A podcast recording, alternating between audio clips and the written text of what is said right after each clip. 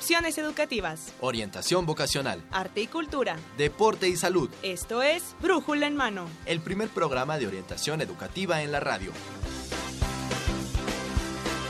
Una producción de la Dirección General de Orientación y Atención Educativa y Radio UNAM. Comenzamos.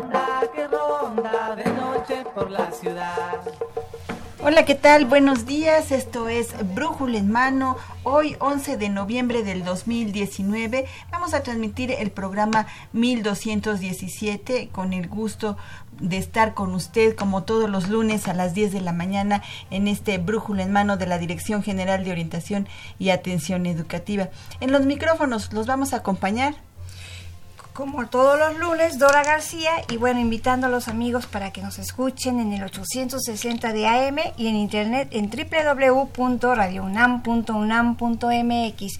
¿Y las redes sociales, Marina? Así es, en el, en el otro micrófono, Marina Estrella, a sus órdenes.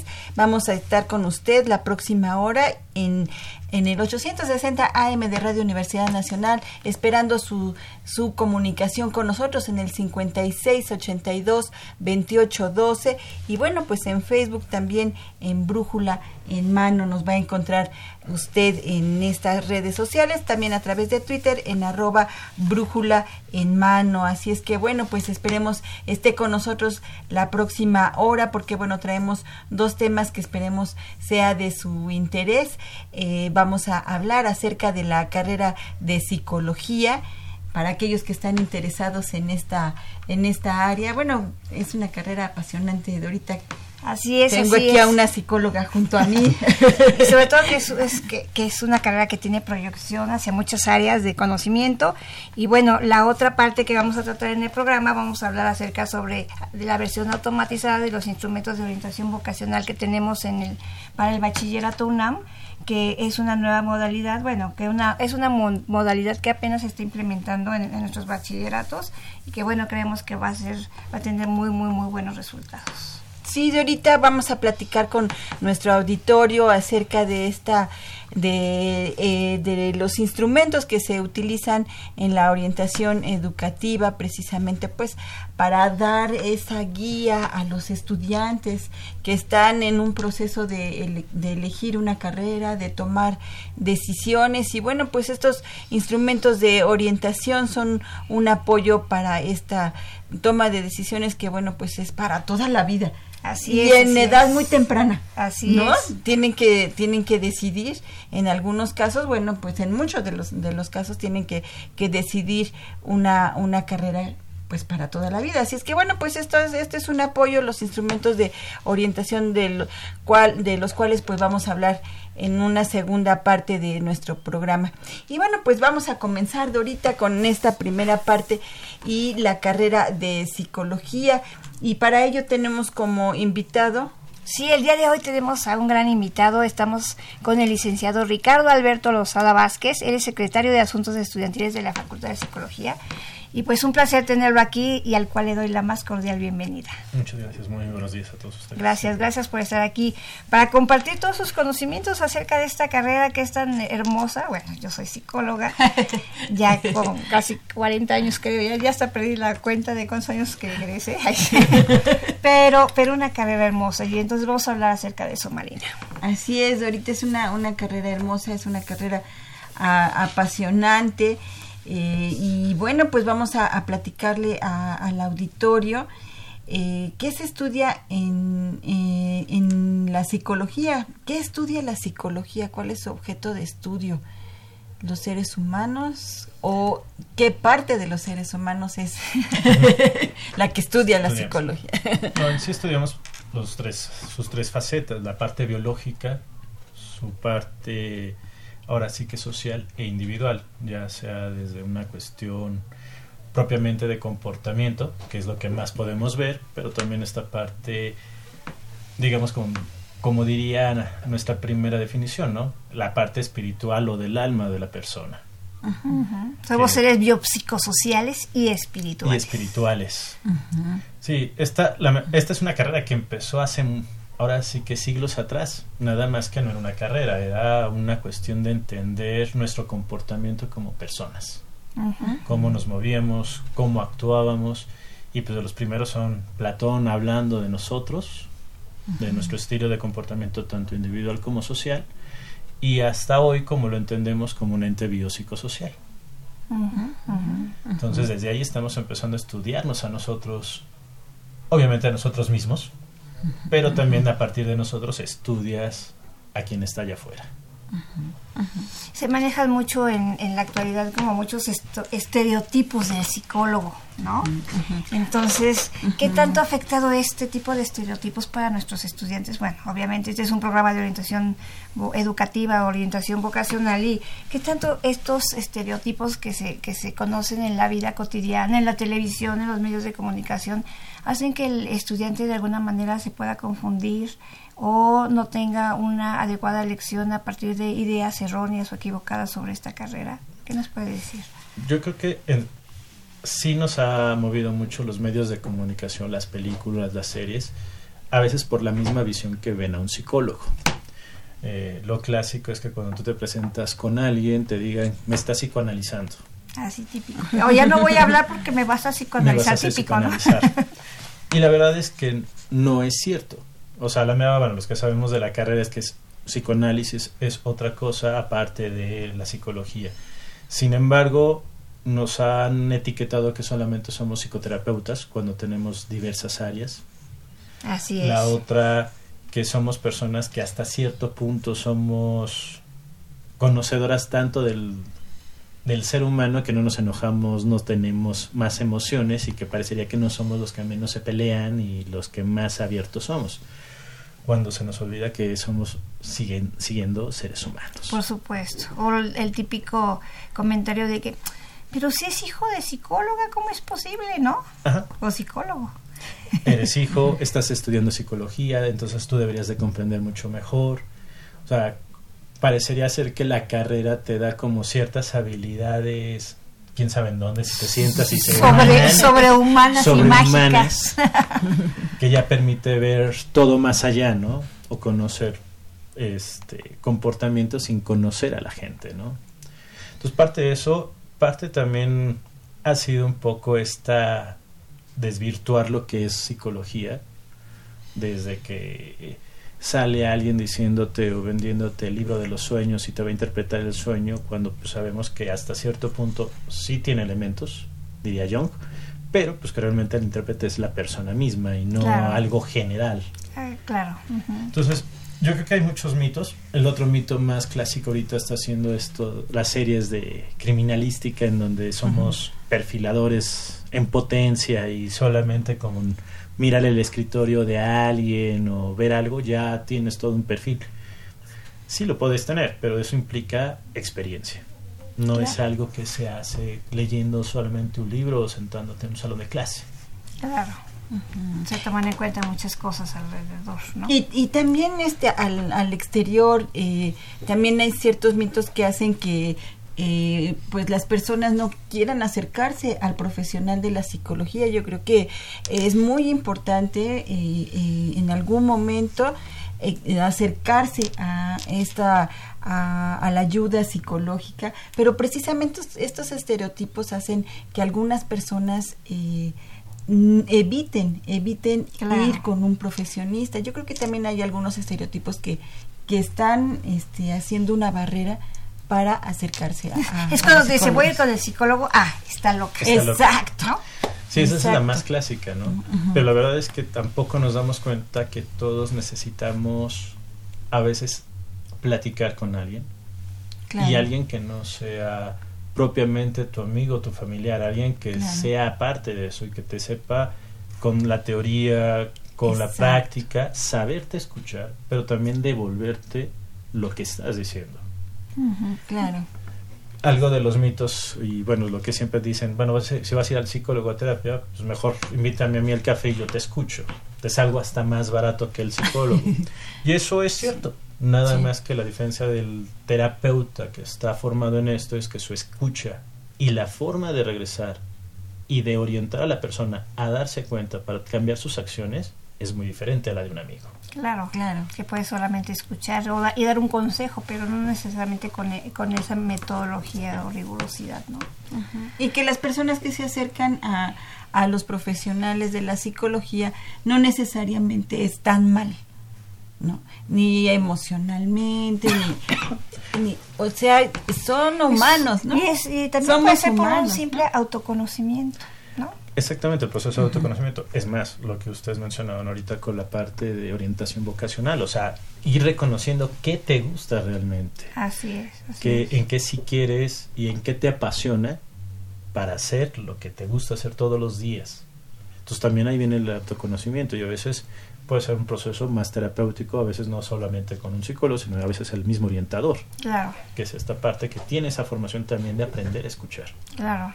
La, la psicología tiene, ha tenido a lo largo del tiempo muchas aportaciones a la sociedad, pero antes de entrar a esas aportaciones, para que nos quedara un, un poco más claro, me gustaría, si es posible, que nos dijera, a nos platicara a los que nos, a los que nos están escuchando, cuáles son esas, porque mencionábamos las áreas de la psicología, cuáles son esas áreas así en lo general para que podamos ver estas aportaciones precisamente, ¿no? Bueno, la primera que podemos hablar es la cognitivo-conductual. Ujú. En esta, bueno, sus aportaciones es hasta- algo tan sencillo como cómo tomamos decisiones. ¿Cuáles son las características, las, lo llamaremos ahora sí que científicamente, las variables o factores que nos hacen tomar cierta decisión? En la parte de psicobiología y neurociencias, bueno, ahora la modernidad es todo neurociencias Sí, todo lo que trae neuro es bueno, pero sin embargo implica también el conocimiento de cómo reaccionamos fisiológicamente y biológicamente a cosas. Desde algo tan sencillo como saber no solamente nuestra cuestión genética de poder, si podemos engordar o no, sino también de los formas de que consumimos una alimentación que nos permite visualizar o entender el por qué hay veces una diabetes o demás. La otra área pues, es la parte social, que es la que la mayoría conoce, social comunitaria.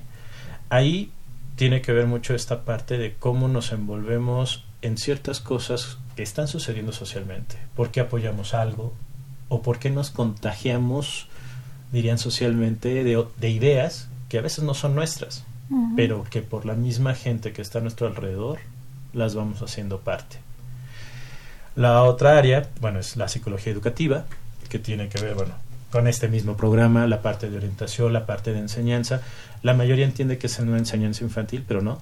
Implica desde los procesos de enseñanza básicos hasta gente de posgrado, el armar el plan curricular y también orientar y la educación especial misma. Eh, la otra área, bueno, es la más conocida, que es la clínica de la salud. Una de sus áreas es la parte, obviamente, psicoterapeuta, pero tiene otras partes en donde apoya a la cuestión de rehabilitación, en cuestión de adicciones o en cuestión de formación humana o la misma sexualidad humana. Así es. Eh, la última es la psicología organizacional, que tiene que ver sobre todo con el comportamiento dentro de las organizaciones, cómo actuamos, aunque uno diría que cambiamos por la edad o por el trabajo, cambiamos nuestros patrones de conducta, a veces parecería que estamos en una escuela. El famoso bullying o el acoso escolar, pues es muy similar a lo que podemos llamar el acoso laboral propiamente. Nada más cambiamos de lugar o espacio. Y de edades y experiencias. Y de edades y experiencias. Así como el niño dice, vamos a hacer la ley del hielo a un compañero, pues a veces de repente sucede también en una organización. Entonces, parte de las aportaciones y de las áreas, eso es lo que vemos en psicología. Obviamente va abriéndose cada vez más, porque bueno, estas son las seis que tenemos como básicas en los campus. Sin embargo, están áreas que todavía falta despegar fuertemente, como psicología del arte, psicología del deporte, Psicología ambiental. psicología ambiental, que bueno, tenemos en la facultad un posgrado, pero hay muchas áreas que todavía faltan todavía de verse ma- antes en la licenciatura y no solamente en un posgrado o en una especialidad propiamente. Es por como vemos Marina súper enriquecedora, súper amplia, súper completa, ¿no? Claro, no, no, no, ahora sí que la psicología, igual que la química, está en todas partes. Ah, muy bien, muy bien. Sí, sí, sí. Y bueno, pues eh, la UNAM forma psicólogos. Hay una formación académica de estos profesionales y es- esta carrera eh, se da en varios campus, aunque todos quieren ciudad universitaria, ¿verdad? Generalmente sí. Sí valdría la pena decir, ¿no? Que diferencia hay entre los campus, porque la gente tiene ese... También sería estereotipo, ¿cómo le podemos llamar? Yo creo que sí. Yo la que tradición, sí. ¿no? Sí. Mi familia estudió en CEU, ¿por qué yo no estudiaré en? Claro, no solamente es con, psicología, sino en términos generales. Sí, no, aquí, bueno, so- la psicología de la UNAM se da en tres campus, CEU, Iztacala y Zaragoza. Eh, ahorita que terminó el encuentro el mañana, pues lo que pedíamos a los alumnos es que, que si quería la carrera, vieran primero los planes de estudio. O sea, no es solamente ir a la carrera por estudiar, porque los planes de estudio de, estas, de estos tres campus son diferentes. Aunque todos son en ocho semestres ahora la carrera, ¿También en Ciudad Universitaria? sí, Ah, también no, en Ciudad- no me la sabía. Sí, el anterior plan, que era nueve semestres, ya fue modificado, el plan 2008, y ahora son ocho semestres. Sin embargo, pues por eso que pedimos que los alumnos antes de tienen que revisar los planes de estudio, ver qué es lo que les mueve, qué es lo que les interesa propiamente, porque aunque estudiamos lo mismo, las visiones son diferentes. Claro. La forma de hasta del proceso de enseñanzas es diferente. Esa es de las grandes diferencias que hay ¿Cuál, entre cuál- cada una. cuál sería el, el perfil de cada, de, de cada una? ¿Por qué lo, lo ven diferente? ¿Cómo es esto? ¿Nos pudiera abundar un poco más? Pues más que nada son las concepciones con las que se han ido armando los planes de estudio y las necesidades en donde están también los campus propiamente. Eh, la ventaja de Iztacala y Zaragoza es de que tienen un poquito más de facilidad en hacer prácticas de otras áreas, a diferencia, por ejemplo, de los que estamos en CEU. Sí, ¿Cómo- he escuchado comentarios que dicen, no, pues eh, vete a Iztacala porque ahí son más conductistas. O vete a CEU porque ya son psicoanalíticos. ¿Es algo, tiene de verdad algo esto? Yo creo que ya Mm. no con estos cambios que ha Mm. habido, ¿no? Creo que nunca ha sido esto, o sea, la tendencia más que nada ha sido de la parte de la visión académica, más no de la parte formativa. Claro. Eh, todos han enseñado la parte del tronco común los primeros cuatro semestres de qué es lo que debe saber cualquier psicólogo, pero ya después te vas especializando. En algunos es más obligatorio que en otras en otros campos. En el caso de la facultad, pues son las materias optativas. Pero aquí es donde vamos viendo, o sea, por eso es importante conocer los planes de estudio, saber Claro. cómo está la formación propiamente. ¿Por qué son diferentes? La, ahora sí que es la carrera más complicada. El estudiar al ser humano lo puedes ver desde la fisiología, desde la parte social o esta parte cognitiva conductual. Claro. Entonces, en su momento, antes de ser carrera, bueno, cuando éramos carrera, pero en el colegio de filosofía, pues, era el psicoanálisis propiamente, hasta que se hizo esta parte, dirían unos, experimental de la psicología, de hacer todo el método científico, y que fuimos transformándonos a algo más, ahora sí que trabajando con las partes causísticas, pero también con las partes cuantitativas. Claro. No hay una mejor que otra, simplemente eh, le recomendamos a los estudiantes siempre que vean los planes, como bien dice usted, los planes de estudio y veas cuáles son las que se acercan más a tus necesidades, a tus intereses, ¿no? y lo que te ofrecen cada una, Claro. ¿no? Sus académicos, todos tienen buenos académicos, pero como bien decimos, o sea, es qué área quieres en particular, qué Claro. te está interesando más. Y la ventaja es de que, bueno, en sus momentos todos pueden convivir en el sentido de que poder tomar otras clases en otro de los campus. Que esa es una de las maravillas que tiene nuestra universidad, que pueden tomar materias de otros de otros eh, campus e incluso no solamente este a nivel podríamos decir nacional, sino incluso a nivel internacional, ¿no? es, es, es, es la apertura que siempre en la universidad nos encontramos en relación a la currícula, ¿no? No, y lo tenemos este, en esta parte de la psicología cuando escuchas a los alumnos que se han ido de movilidad, de los programas de movilidad tanto nacional o internacional, que suponemos todos de que la psicología es igual en todas partes y cuando van viendo a otros países o a otros estados se dan cuenta que no es así. Claro. Lo que tú mencionabas, Argentina es mucho más con una visión psicoanalítica, Ah, ok. pero hay, ot- hay estados en donde su visión es mucho más comunitaria, pero por el contexto que tienen. Entonces, esa es como la parte más rica de la psicología. Claro. ¿Y qué es lo que te gusta? ¿Qué es lo que te interesa? Que incluso en la UNAM también se refleja, ¿no? Por estos diferentes perfiles. Así es. ¿No? Hay, hay en la, la psicología, se puede estudiar en estos campus a nivel, como podríamos decir, o como conocemos, nivel tradicionalista, presencial, ¿no? El escolarizado, sí es. El escolarizado que llamamos, pero también tenemos en, en este, eh, pues se puede estudiar la, la carrera de psicología a nivel a De distancia y universidad abierta y a universidad abierta, ¿no? Así es.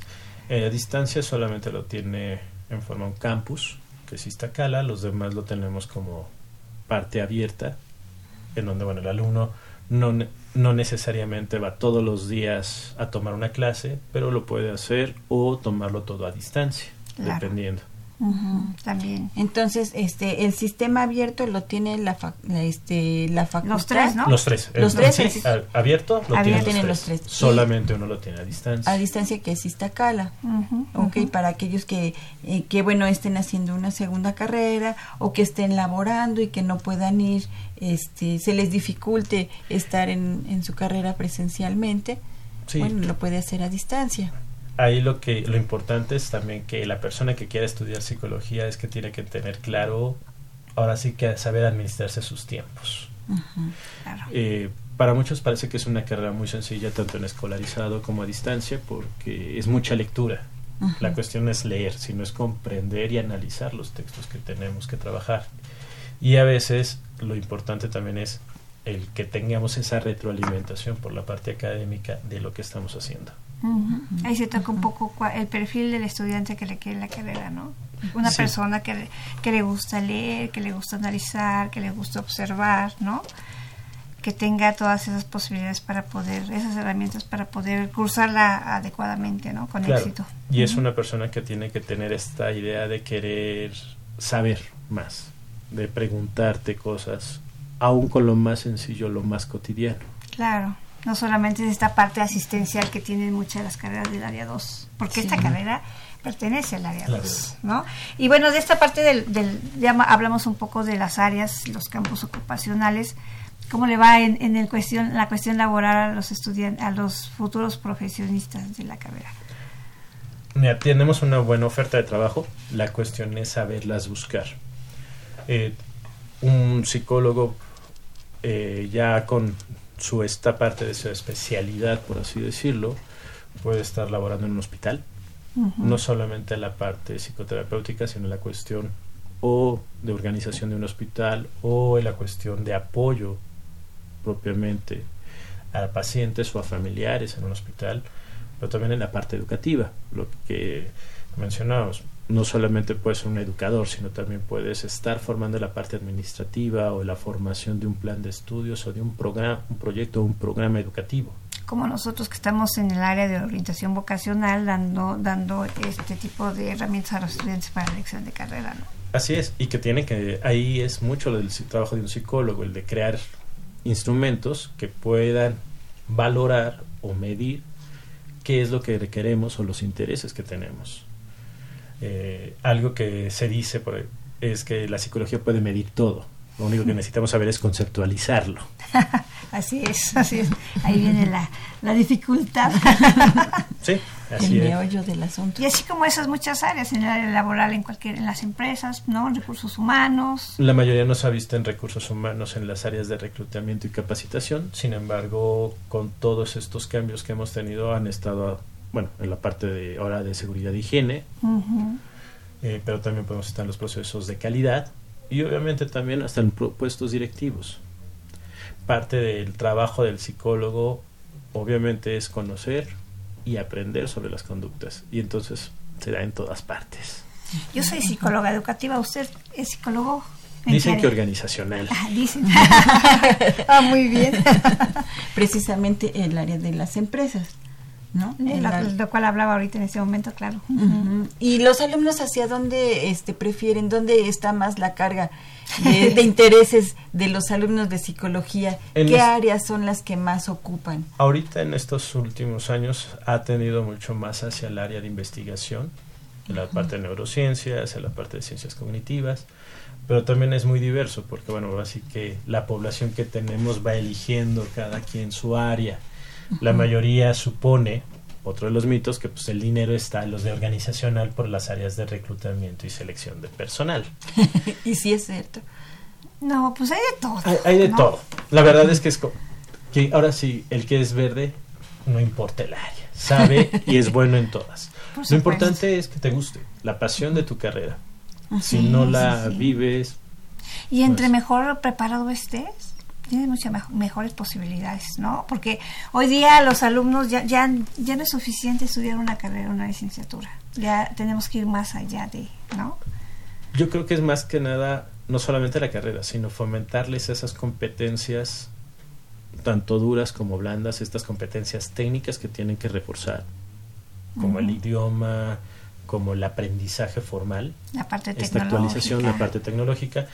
Pero yo creo que también nos falta trabajar mucho con esta parte de nuestras personalidades, la tolerancia a la frustración, el trabajante al estrés, Claro, trabajo Pues, en equipo. el trabajo en equipo, que parece muy sencillo, pero a veces es lo más complicado porque somos las personas las que lo, dependiendo de nuestros estados de ánimo, podemos o acelerar un proceso o fastidiar o todo un proceso. claro. Ujú. Entonces, creo que a veces también tenemos que no solamente es la carrera, sino estas habilidades que nos da la carrera, pero también las personales, poderlas fomentar. Y a veces eso lo hace un buen orientador o también un buen psicólogo. Así es, así es. ¿Y, y qué oportunidades laborales se abren para los futuros psicólogos? ¿Dónde está el trabajo para los psicólogos? ¿En qué áreas? Te diría que ahora que Pues, sí es otra vez lo en que- todas. Lo que- sí, claro. Puedes ser hasta un emprendedor, o sea, desde ponerte tu propio consultorio, ni modo regresar a esta parte, poner tu propia escuela, Tu propia asociarte, tu, propia clínica, asociarte con compañeros. O sea, la ventaja que tenemos es que puedes insertarte laboralmente en diferentes puntos, ahora sí que económicos, digo, tanto privado como público. Pero también ahora hay que empezar a fomentar esta parte de emprendimiento. Las mismas apps que tenemos también las puede trabajar un psicólogo. Claro, entonces muy muy amplio, muy Podemos ampliarlo. Y bueno, ahorita la parte de salud, que está muy fuerte, algo que podemos o que se está empezando a abrir en la parte de salud es el trabajo de la salud con las personas de tercera edad, que a veces se nos ha olvidado. Sí, psicología geriátrica. Geriátrica, exactamente. Ahí está el futuro. Pues es una parte. Sí. Pero te diría que también la otra es esta parte que podríamos decir que es tanto educativa, social como organización, lo- los planes de vida y carrera. Así esta es. parte de orientación es un plan de vida. Así es. Pero ya entrando a trabajar es otro plan de vida también. Pero socialmente también tenemos que tener un nuevo plan de vida. Entonces, dependiendo de cómo veamos la psicología, de qué tanto te apasione, de qué tanto te guste, las posibilidades están en todas partes.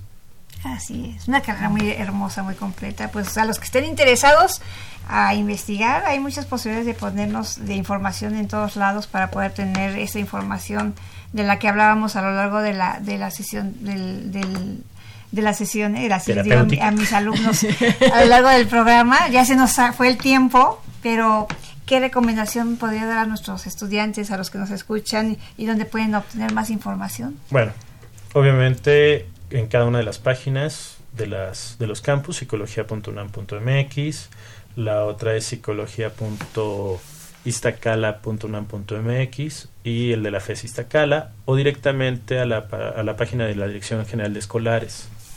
Ahí están todos los tres programas, más los programas de educación abierta. Ok, pues muy bien, muy bien. Muy interesante, muchas Sí. gracias. No, muchas gracias por venir aquí a compartir tiempo con para nosotros. seguir hablando de la psicología. Así Así es, es. así es. Y pues le queremos agradecer, queremos agradecer al licenciado Ricardo Lozado Vázquez, que es el secretario de Asuntos Estudiantiles de la Facultad de Psicología.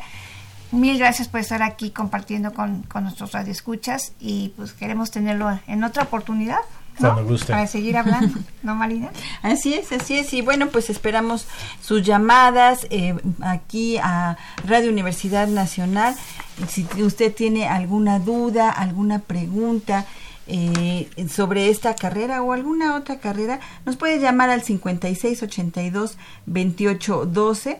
Aquí vamos a estar para atenderlo en Así Radio es, Universidad. Nacional. Todas las dudas que tengan, llámenos por favor, porque vamos a tener a continuación otro programa que, seguramente también van a surgir muchas dudas de nuestros radios escuchas, ¿no? Así es. Y bueno, pues muchísimas gracias, licenciado Ricardo Lozada Vázquez, por gracias. estar con nosotros. Esta es su casa. Gracias. Gracias. Nosotros seguimos en este brújula en mano. Vamos a una pausa, no se vaya. El primer programa de orientación educativa en la radio. Brújula en mano. Entrevistas, debates, Eventos culturales y deportivos. académicos y recreativos y todo lo que deseas saber sobre el campo de la orientación educativa. Escúchanos todos los lunes de 10 a 11 de la mañana. Por Radio UNAM 860 de amplitud modulada y en internet en www.radionam.unam.mx. Brújula en mano, el primer programa de orientación educativa en la radio. Opciones educativas, información escolar, Becas, bolsa universitaria de trabajo, servicio social, premios y reconocimientos, formación cívica, medio ambiente. salud y calidad de vida.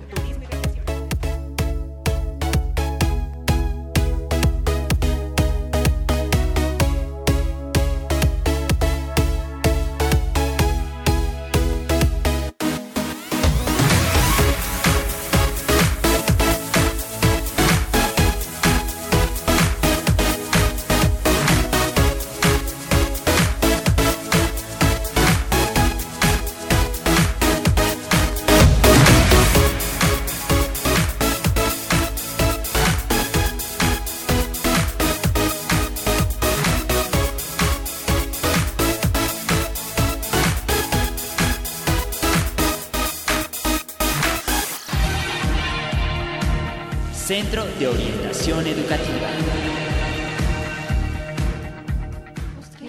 Hola, ¿qué tal? Bueno, pues ya estamos aquí de regreso. Qué bueno que sigue con nosotros en este Brújula en Mano del 11 de noviembre del 2019.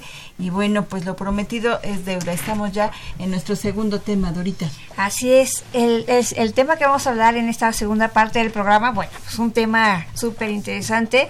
Vamos a hablar sobre la versión automatizada del instrumento de orientación vocacional que utilizamos en la UNAM y que en particular en el bachillerato.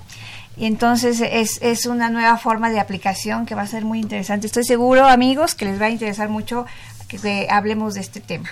¿Y quiénes son nuestros invitados, Marina? Bueno, pues tenemos un invitado de casa. Él es al- el licenciado Alejandro Garrido Hernández, jefe del Departamento de Instrumentos de Orientación. ¿Cómo estás, Alejandro? Hola, gracias. Hola, Gracias. hola, bienvenido, bienvenido. Y Muchas bueno, gracias por la invitación. Gracias que estamos aquí compartiendo. Y bueno, también tenemos, también ya casi casi es de casa, porque siempre está aquí compartiendo y acompañándonos a la maestra Xochitl Castellano Peraza, que es responsable de orientación en la Escuela Nacional Preparatoria. Bienvenida, Xochitl. Muchísimas gracias, un placer como siempre estar en Brooklyn en mano. Y bueno, déjenme les cuento, Xochitl es pionera de Brújula en Mano. Así es, así es. Xochitl estuvo aquí los primeros dos años en Brújula en Mano. Este, bueno, pues ella, ella tenía este una asesoría telefónica de lujo aquí en Brújula en Mano, porque además bueno, este, el grupo de orientadoras que inició con Xochitl aquí en Brújula en mano no solamente era atender la llamada, sino era darle una asesoría,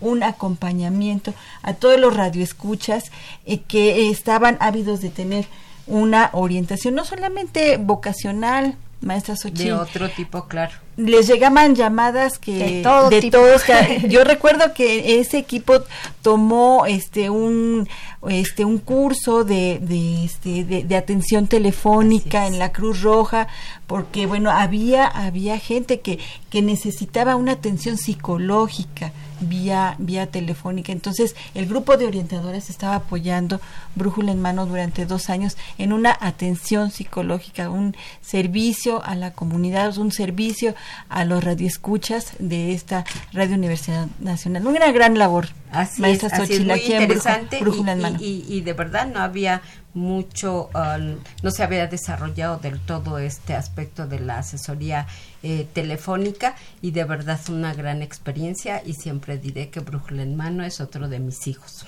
Ah. Exactamente. Picando pues, piedra. Sí. Somos lo que somos. Gracias a todo eso. Y bueno, pues vamos a entrar de lleno porque te- el tiempo se nos va, pero en este proceso que, que, que llevamos en el bachillerato sobre or- orientación vocacional, pues hay muchos, muchas cosas que el alumno debe de considerar. Una de ellas precisamente tiene que ver con lo que vamos a hablar el día de hoy, pero ¿podría contarnos acerca de este proceso en términos generales del, del, proceso de orientación vocacional o orientación educativa que se le da al estudiante de bachillerato? Sí, sí, bueno, o- si partimos de lo general, que es la orientación educativa, bueno, en la Nacional Preparatoria es una asignatura que se cursa desde primero de iniciación, cuarto y quinto de, de bachillerato.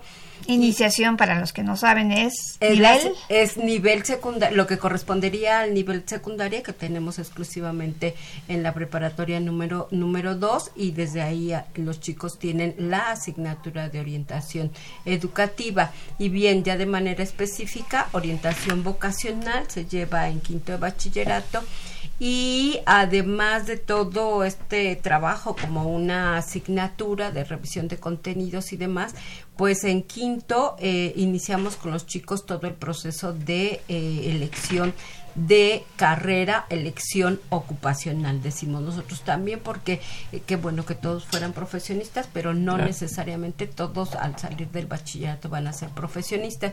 Y bueno, además de revisar una serie de contenidos que tiene nuestro programa, desde identificar cómo está impactando en mí la cultura, identificar este asunto que hoy este, eh, en estas generaciones les, les está tocando, como es un mundo cambiante, un mundo complejo. Tenemos un segundo tema que se llama deconstrucción de la identidad personal y laboral o, de elección de carrera este eh, y acompañarlos en este proceso por supuesto que en este proceso eh, eh, no podemos negar la valía que puede tener un instrumento eh, para ah, como herramienta de apoyo para su decisión ocupacional o su decisión vocacional.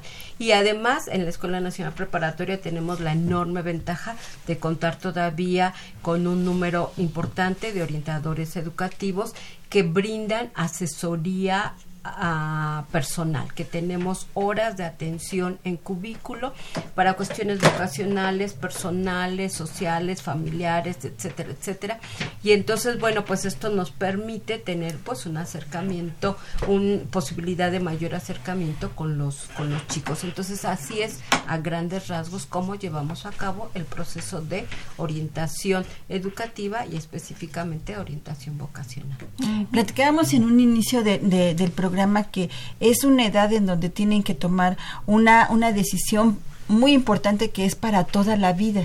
Así es. Y bueno, pues eh, eh, en edades muy tempranas, ¿no? En edades muy tempranas están eh, los chicos de bachillerato oscilan entre los 16 y 17 años para tomar una decisión que va a ser que va a implicar a, a toda su vida.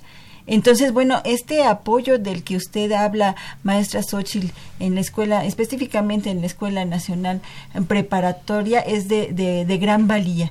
Pero también eh, es apoyada por esta otra parte que son los instrumentos de, de orientación vocacional. Eh, ¿Qué importancia tienen estos, estos instrumentos en esta parte, en la toma de decisiones? La toma de decisiones que, bueno, implica muchos aspectos, como usted bien lo dijo, en la parte familiar, en la, en la parte personal, en la parte educativa. ¿Qué papel en esta, en esta toma de decisión, en este tema de toma de decisiones, eh, eh, tienen los instrumentos de orientación? Bien, como, como, como se señalaba, como señalabas, por supuesto que este proceso para la toma de decisión para la construcción de nuestro proyecto de vida en esta etapa del desarrollo tiene una serie de implicaciones que por supuesto no se presentarían o no se presentan probablemente en otros países donde esto se hace en otras edades sí tenemos que ubicarnos que nuestro chico está en el en el en la etapa de, de la adolescencia. Por supuesto que parto de que la adolescencia es un constructo social pero un constructo social que tiene un peso enorme en nuestra cultura sí a lo mejor en otras por supuesto que no pero en la nuestra tiene un peso importante entonces y, el, y nuestro sistema educativo lleva a los chicos a que justo alrededor de los 17 años ya tengan que decidir qué van a hacer, a qué se van a dedicar el resto de sus vidas. Esto por supuesto que tiene una connotación que no que no que no estaríamos hablando de ella si, si ellos tuvieran una edad diferente, ¿sí? Entonces, bueno, eh, eh, este acompañamiento, además de la revisión de todos los factores que inciden en la elección de carrera, todos los factores personales, académicos, laborales, etcétera, etcétera, que inciden en la elección de carrera, debemos considerar que los chicos necesitan recursos que les sirvan de apoyo y que sean como muy objetivos, ¿sí? Eh, seguramente puede haber un enorme cuestionamiento en los enfoques actuales de la orientación de qué tan importante o qué tan necesarios son los instrumentos. Sin embargo, considero y consideramos en la Escuela Nacional Preparatoria que los instrumentos siguen teniendo un valor importantísimo. ¿Por qué? Porque esto les va a dar como una respuesta, como un, un apoyo muy objetivo.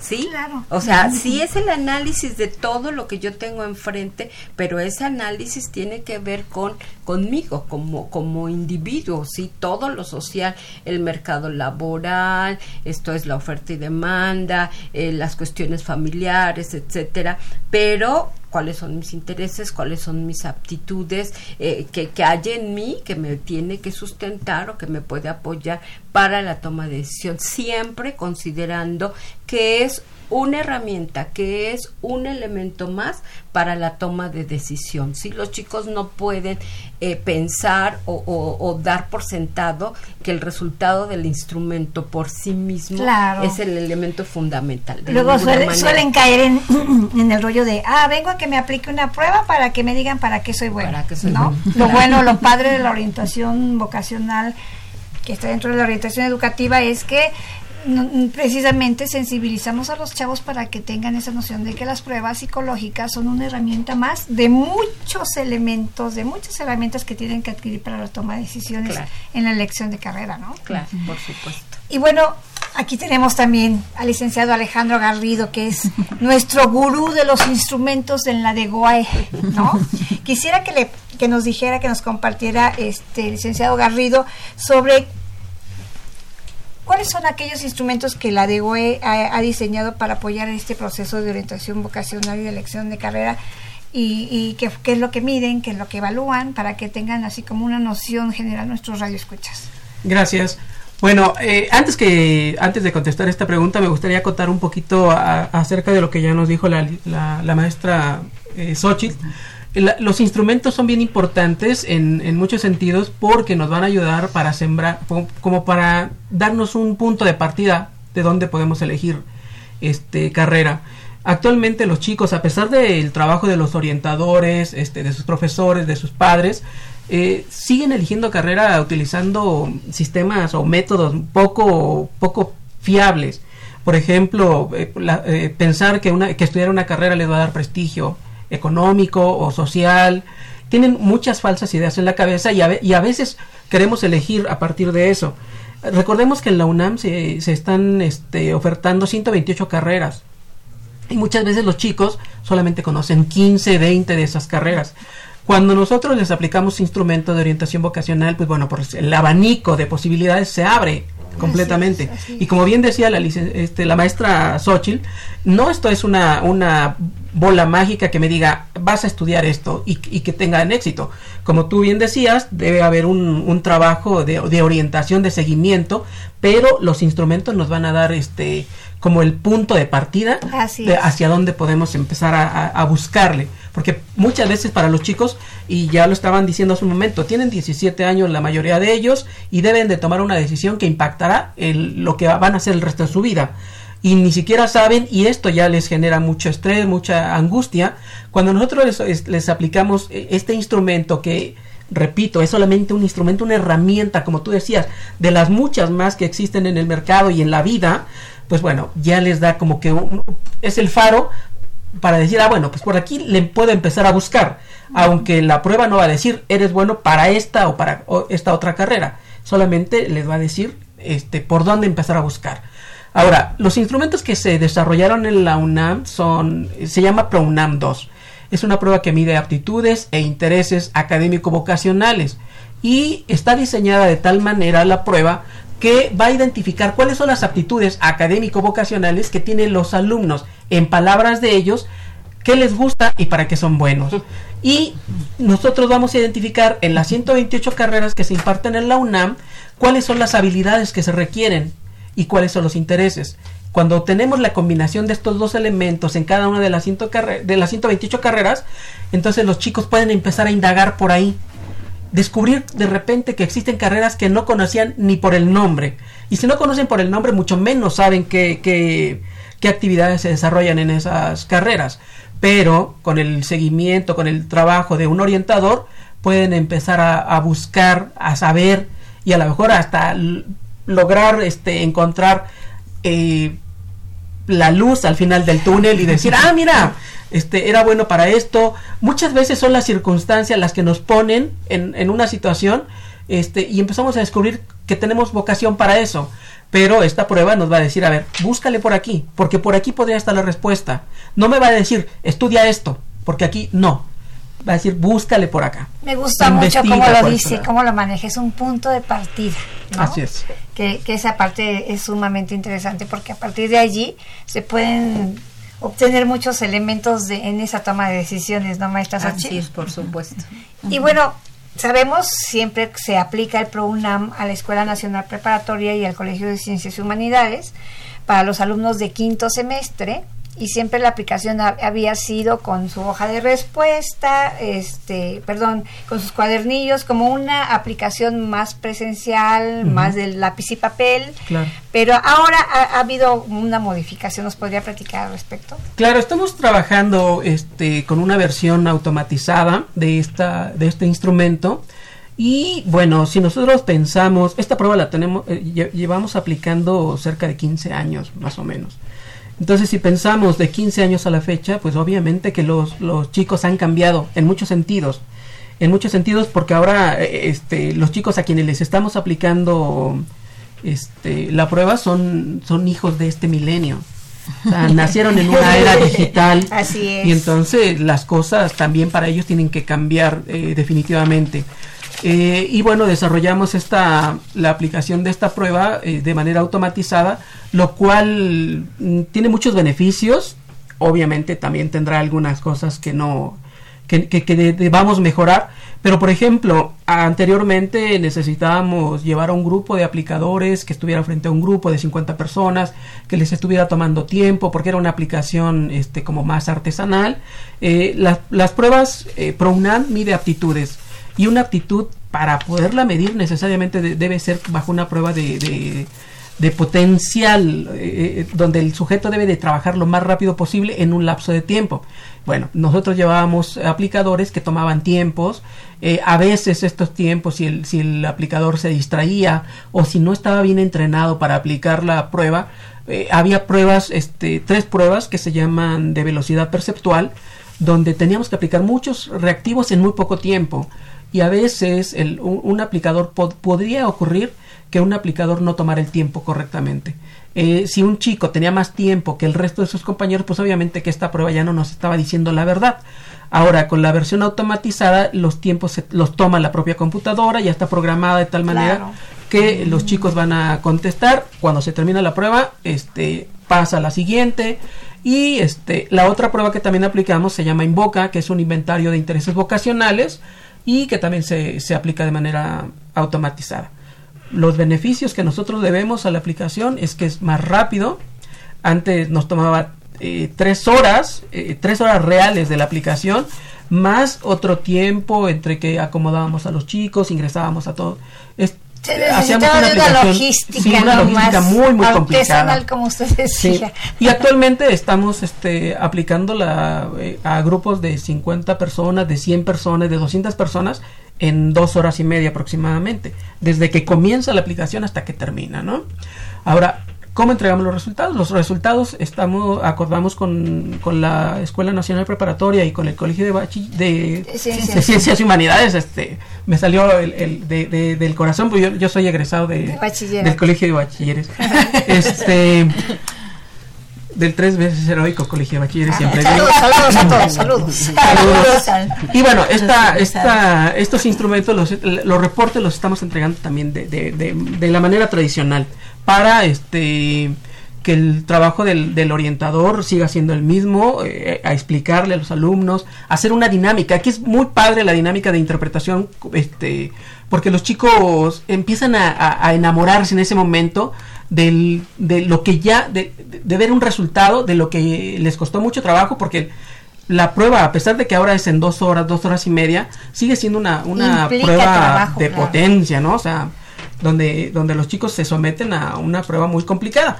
Pero cuando les llevamos los resultados, cuando entregamos los resultados o que lo hacen lo- los orientadores, pues bueno, los chicos empiezan a enamorarse y decir, ah, mira, para esto hice eh, todo eso que me costó mucho trabajo, este es el resultado, para esto me va a servir. Y eso es bien interesante. Sí, claro, y yo creo, maestra Xochitl, que, que ha de haber sido una muy buena experiencia haber hecho este tipo de aplicación. Incluso hay hasta un cambio de actitud en los chavos, ¿no? Ya, ya, ya no es, ay, el lápiz y papel. Ellos están acostumbrados ya a la movilidad en este momento de utilización de la tecnología. Entonces, ¿cómo fue su experiencia? ¿Cómo la vivió? ¿Cómo vio a los chavos?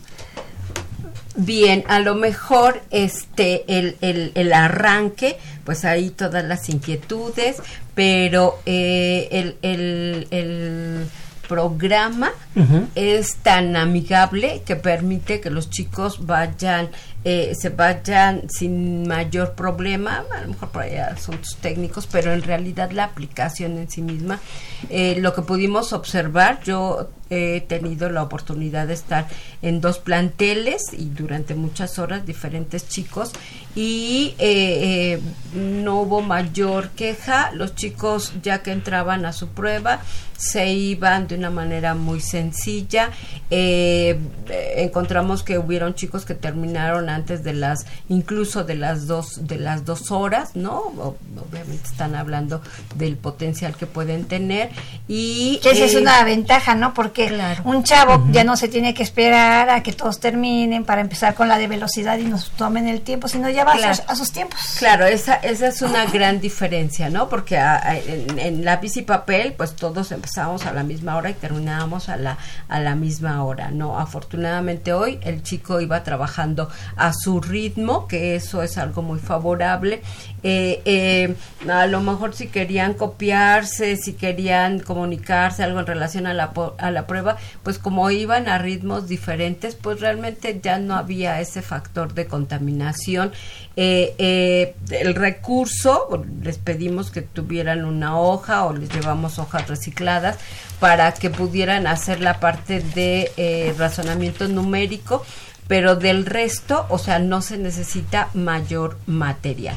En cuanto a los orientadores, que me parece que es un tema eh, eh, eh, que habrá que, que, que hay que comentar, es que, bueno, pues ya nuestra participación, justamente partiendo de lo que dice el licenciado Garrido, pues nuestros chicos son diferentes a los de años anteriores y entonces ellos ya no necesitan, ya no es necesaria la participación, que el orientador los lleve de la mano. Definitivamente, pues esto ya no es necesario. Claro, sí es importante la presencia, pero no como tal, como un aplicador.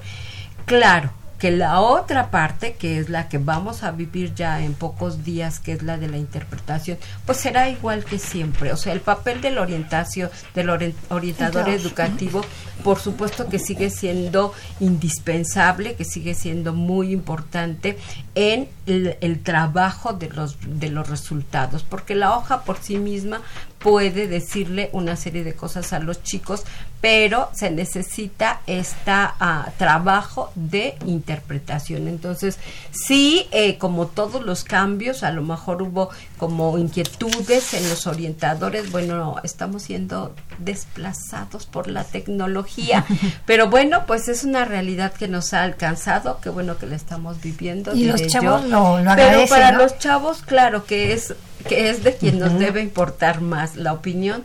Excelente. La verdad es que hubo una muy muy muy buena respuesta por parte de los chicos y si nos vemos más detallistas maestro Garrido también hay un ahorro no en tanta cuestión. Bueno hay un ahorro económico y logístico de, de personal increíble no nosotros trabajábamos con alrededor de 600 aplicadores tanto en prepa como en CSH y pues bueno ahorita la figura incluso también este grupo de aplicadores me reclamaron, me dijeron, oye, ¿por qué este ya no vas a contar con nosotros? Estamos buscando una manera de que nos apoyen, porque definitivamente que el factor humano no lo podemos hacer a un lado. ¿eh? No es que las máquinas hayan sustituido a las personas, definitivamente no, y menos en, algo tan delicado como es una orientación vocacional.